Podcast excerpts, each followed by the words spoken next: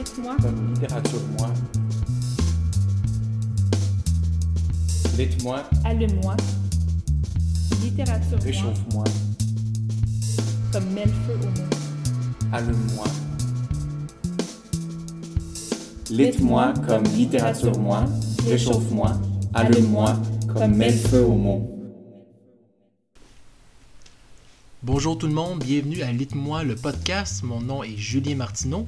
Je suis l'apprenti podcasteur qui va vous accompagner durant ce quatrième épisode. Et oui, déjà le quatrième, ça va assez vite. C'est le dernier épisode de l'événement Lite-moi numéro 2 qu'on a enregistré au mois de mai, avec lesquels on a fait des tests pour notre podcast. Mais rassurez-vous, euh, dès la semaine prochaine, on enregistre le numéro 3 avec plein de nouvelles prestations, de nouveaux lecteurs, lectrices et toujours avec Luc Villandré euh, au son. Donc ne vous inquiétez pas, vous allez avoir d'autres épisodes qui vont suivre. Qu'est-ce que c'est Lite-moi? Probablement que vous le savez déjà.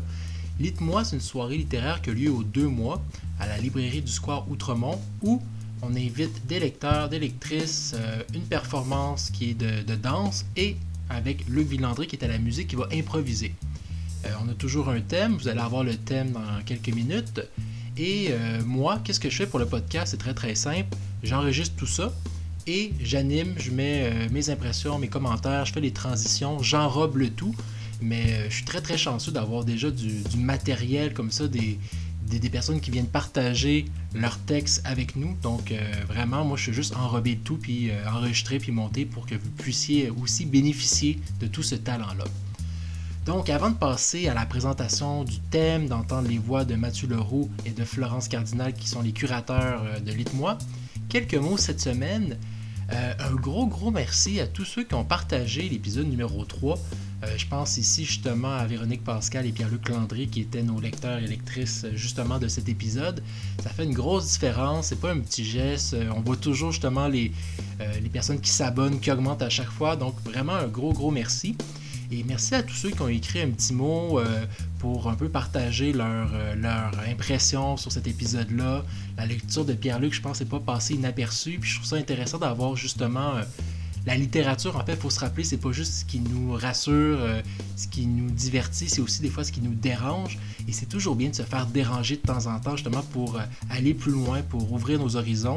Et euh, je crois que ça fait partie justement du contrat de la littérature. Donc un gros merci si vous m'avez écrit, si vous avez réfléchi à cet épisode-là, c'est vraiment très très apprécié. Donc aujourd'hui, un tout petit épisode. On a vraiment seulement une prestation, celle de Charles Dionne. Et euh, en fait, c'est que normalement, on a 8, 8 performances pardon, au Lite-moi. Mais sur les 8 performances, il y en a une qui est une performance de danse, qui est dansée. Donc ça, c'est impossible pour moi de le, de le mettre à l'audio. Donc, on a toujours un, un, lecteur ou une lectrice qui est tout seul et euh, ce mois-ci, c'est Charles Dionne.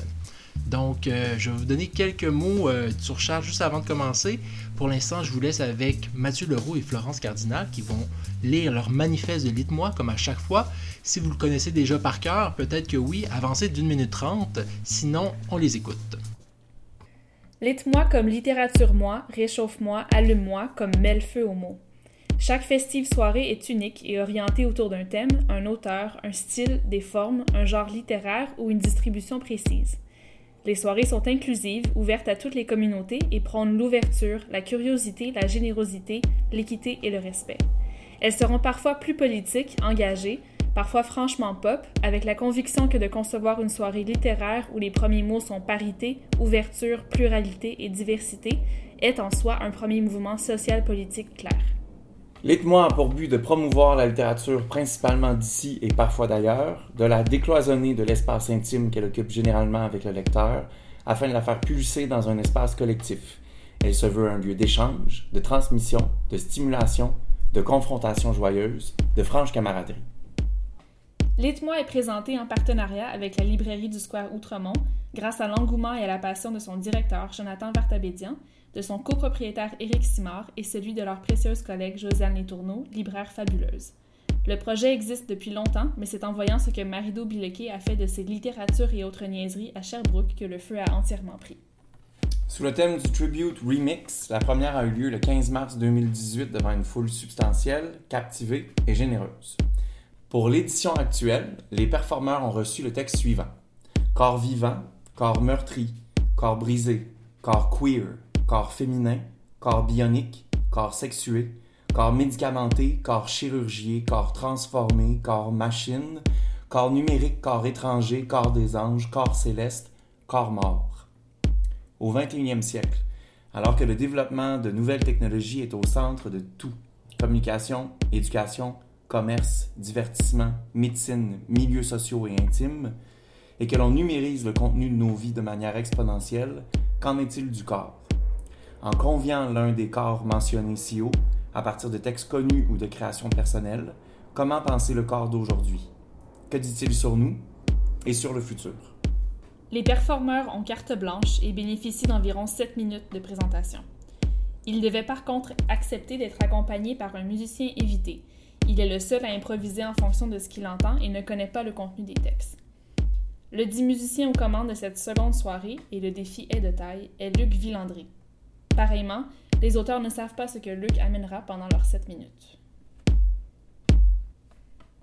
Excellent. Donc de retour, euh, maintenant je vais tout simplement vous laisser avec Charles Dion. J'ai rien d'autre à dire. Vous allez voir, c'est une très très belle lecture, un très beau texte. Charles a justement clôturé la soirée, il a terminé la soirée du Lit Mois 2. Donc le voici, on se retrouve après pour euh, quelques commentaires, impressions. Euh, bonne lecture.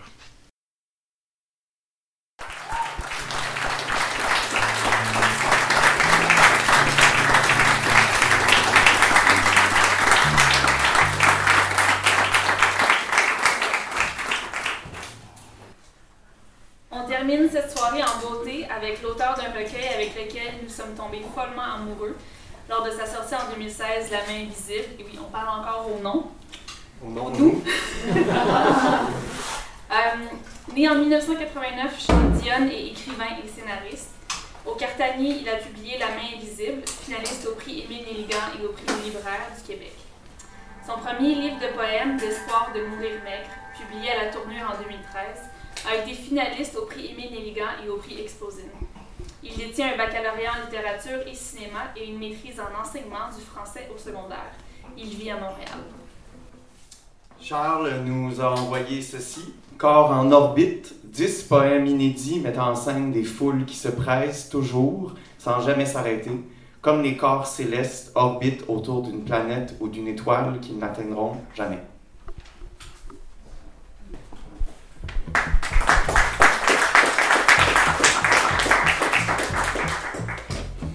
Mes feuilles sont en recto verso, j'ai jamais fait ça, fait que je vais sûrement me perdre.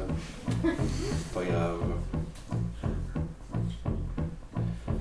Toutes les voitures arrivent en même temps. Se succèdent sur les rails reluisants les trains engorgés par les foules en mouvement. Les wagons pulsent dans, pulsent dans les tunnels. Empruntant toutes les directions, dans le système de chaque côté de mon cou, mon sang claque. Engouffre ma carotide, mes jugulaires gonflent dans des secousses, me bousculent. Je m'agrippe à l'anneau là où cela est indiqué. La chaleur monte d'un passager supplémentaire sur un siège gigote lui aussi. Dans la poussière transportée par les autres, porte se referme d'elle-même. Les bouches d'aération triplent leur régime et entremêlent nos cheveux dans un tissage de tête. Et nous allons ensemble. Les corps s'empressent des foules, d'épaules se frappent, des mains ouvertes, des paumes sèches se frottent les vêtements, se marchent sur les pieds. Les corps se jettent du douzième étage, tapotent leurs morts sur la paroi des tunnels comme le clapotis humide de la pluie de tous mes matins, de toutes mes soirées. Dans mes réflexes indélébiles, j'enfonce la tête entre mes épaules, lève les yeux vers l'averse invisible contre les fissures, crevasse le béton retenu par les filets. À tous mes passages, je reste au sec et ne témoigne d'aucune de ces disparitions. Il n'y a personne, ni dans la foule rejetée par l'hémorragie des wagons, immobilisés dans le trafic, des fantômes conduisent les voitures stationnées, ni dans les maisons animées par les vies répertoriées en ligne, ni dans tous les sourires partagés sur le marché du bonheur, les messages s'accumulent, des boîtes de réception au silence des chambres à coucher, ni là où apparaît mon reflet dans mon reflet dans les miroirs, les vitres dans les flaques sur les photos jour après jour, m'accompagnent des corps souverains ailleurs. Quelqu'un se tient quelque part dans la pièce avec moi, toutes les ombres sont éblouies. Les regards soumis à une telle clarté, nulle part de respiration pour animer les poumons invisibles. Les présences se matérialisent à chacune des chaleurs sur ma nuque, à chacun des passages derrière moi. Je ne suis pas seul, nous sommes ensemble étrangers à travers toutes les pièces s'ouvrent sur des chambres désertes et des fenêtres fermées. Sur nos vies superposées parmi lesquelles la recherche ne donne aucun résultat. Par le puits de lumière, les avions déchirent le ciel gris. Dans les tracés, voitures, vélos et piétons se rendent là où les attend, tout le monde est attendu quelque part. Les noms apparaissent entre les mains, les notifications chantent, un appel organise la trajectoire et le contact des corps en mouvement. J'attrape des mains glissantes, revois une connaissance égarée, embrasse des lèvres qui se dérobent, laisse des cheveux glisser entre mes doigts, prennent des photos sauvegardées, Inexorablement, je ne peux rien oublier de cette vie que je vis. Les lumières s'allument automatiquement, ne s'éteignent jamais nulle part, ne fait-il sombre? Ni le jour, ni la nuit, ni durant les tempêtes éclatent, les éclairs recueillis par les paratonnerres ne menacent plus rien. Les tornades tourbillonnent vainement entre les tours grises et inéluctables. Avec des femmes et des hommes, j'emprunte les tunnels aménagés pour la fuite vers les bureaux, souterrains, aériens, en orbite autour de l'existence. J'ai essayé quelqu'un. J'en essaierai une autre plus tard. Chacune d'elles défile dans leur image, invite au détour par un chemin embrumé qui mène au début, où nos liens ne cessent de s'étreiner avec elle cette fois, une fois pour de bon un jour. Les corps processionnent derrière les vitres, passent au travers de mes mains et disparaissent dans les lueurs pourpres de la nuit. Tout peut recommencer n'importe quand. Je peux remonter dans le carrousel et y occuper n'importe quelle place. Un événement se dessine dans l'air, flotte un présage à interpréter. Mes membres se tordent en de sinistres spasmes, courbent l'échine jusqu'en dessous de mon bureau. Les insectes fuient par la fenêtre, les oiseaux migrent malgré la canicule, fait luire les peaux à l'affût du terrible vacarme réverbéré par tous les, tous les visages froncent nos yeux ne sont plus que les lignes qui mènent à la catastrophe, tapis ici depuis bien avant nous. Nous parlons à distance. Je ne te vois qu'à travers les yeux des machines lisent les lignes de tes mains à ma place. Je te cherche entre les pulsations à mon écran. Séparés par l'interface des logiciels, nous envoyons des signaux sous toutes les formes. Mais nos mots ne désignent pas même encore notre peau sèche, malgré les soins de préservation, les précautions contre le chapelet des jours glissent entre les jointures de nos doigts entremêlés et tordus, par les claviers où nous tapons les rêves que nous nous envoyons. Il n'y a ni ciel ni lumière. Un feu de journaux brûle au milieu de la rue entre les gratte-ciels.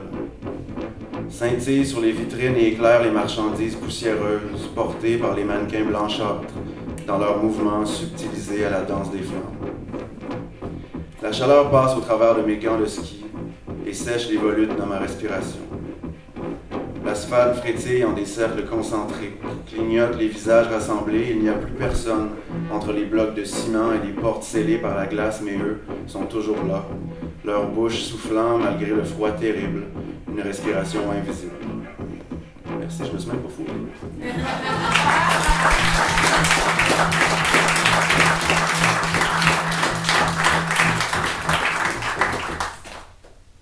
C'était donc Charles Dionne qui nous a lu 10 poèmes inédits, toujours accompagné de Luc Villandré.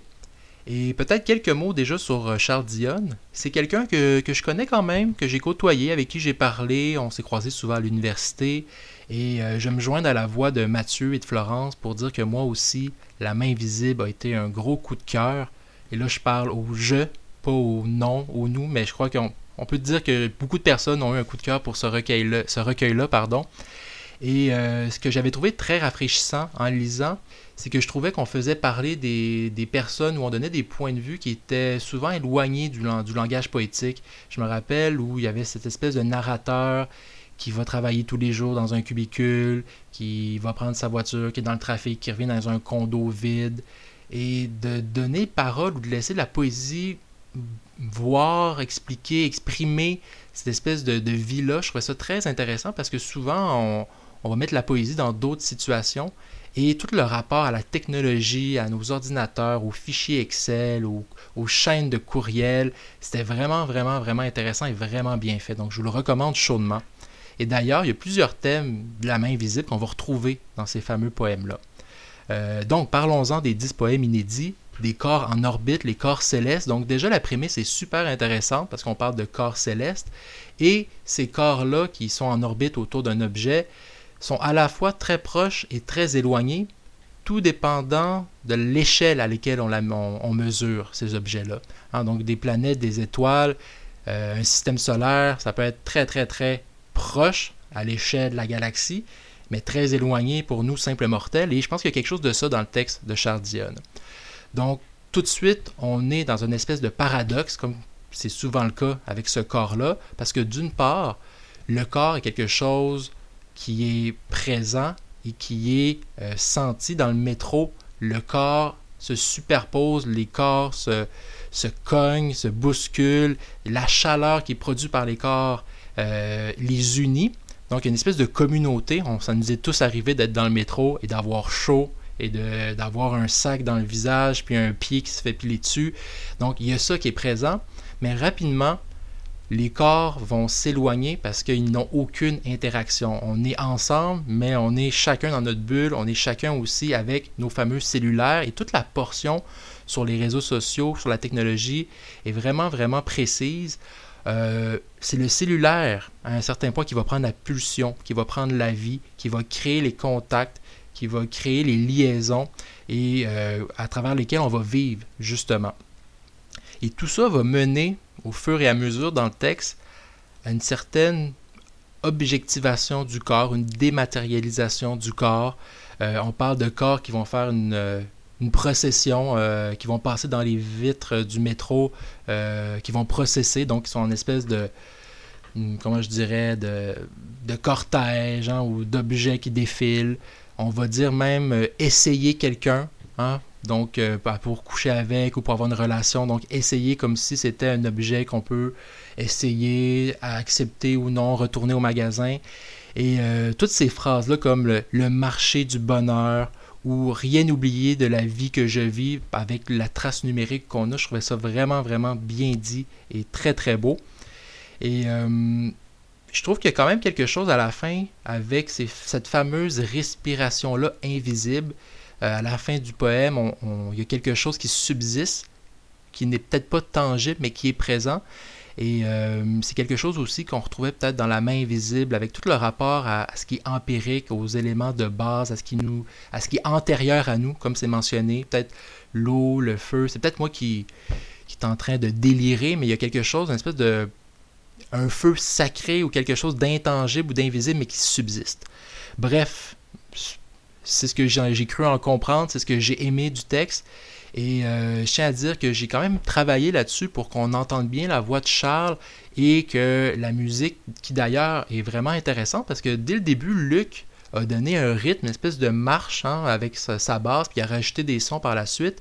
Euh, il a commencé avant même que Charles parle, donc je trouvais ça un peu, euh, je dirais, bon, j'allais dire ballsy, mais intéressant, audacieux d'avant même d'avoir entendu le premier mot de partir quelque chose, de partir le bal.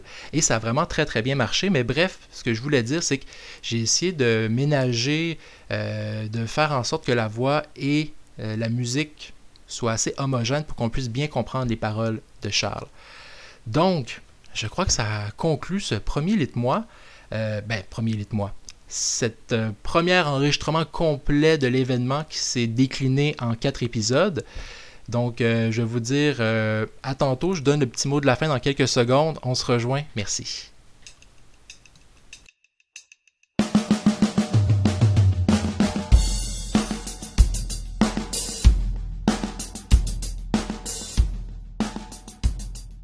Et voilà qui met fin à l'épisode numéro 4 du Lit moi et qui met fin en même temps à toute cette période d'essais, d'erreurs, de pilotes, d'enregistrement, donc euh, vraiment, merci beaucoup d'avoir suivi l'évolution.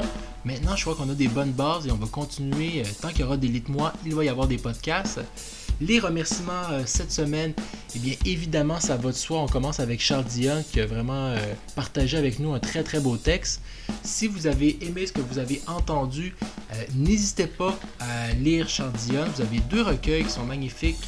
Premièrement, D'espoir de mourir maigre, le premier recueil de Charles qui a été publié aux éditions de la Tournure. Et j'en ai déjà glissé un mot, mais un grand coup de cœur pour moi, La main invisible qui a été publié chez le Cartanier. C'est des valeurs sûres, que ce soit votre premier recueil de poèmes que vous allez lire ou le centième, cent cinquantième, deux centième, allez-y. Vraiment, je, je n'ai que de bons mots euh, pour euh, ce recueil-là, donc allez l'acheter. Sinon, si vous aimez les podcasts et la littérature, et je crois bien que vous aimez ça si vous écoutez le podcast Lit-moi, allez faire un tour sur euh, pour aller voir et écouter en fait la série de podcasts animés par Charles Dion qui s'appelle Rencontre. Ici, c'est Rencontre au pluriel avec un S. C'est une série d'entrevues avec des poètes, justement, sur euh, la poésie, le processus de création et tout ça. C'est vraiment bien fait. Il y a deux épisodes en ce moment. Donc, allez jeter un coup d'œil ou plutôt un petit coup d'oreille euh, sur le produit. Vraiment, ça vaut la peine. Et si vous ne connaissez pas Poème Sale, allez-y sur leur site, sur leur site Facebook. C'est vraiment, vraiment intéressant. Vous allez peut-être découvrir des voix poétiques que vous ne connaissiez pas. Peut-être que vous allez en, réentendre euh, d'autres que vous connaissiez déjà, mais sous un nouvel angle. Donc, vraiment, euh, Poème Sale et surtout la série d'entrevues que Charles mène rencontre.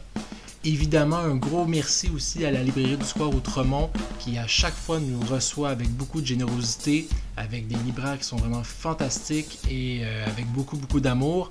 Donc c'est la librairie du Square Outremont qui est sur Bernard et évidemment un gros merci à Mathieu Leroux, à Florence Cardinal et à Luc Villandré qui vraiment ajoute ce petit quelque chose dont on a besoin au lit de moi pour qu'il y ait une magie fameuse improvisation musicale.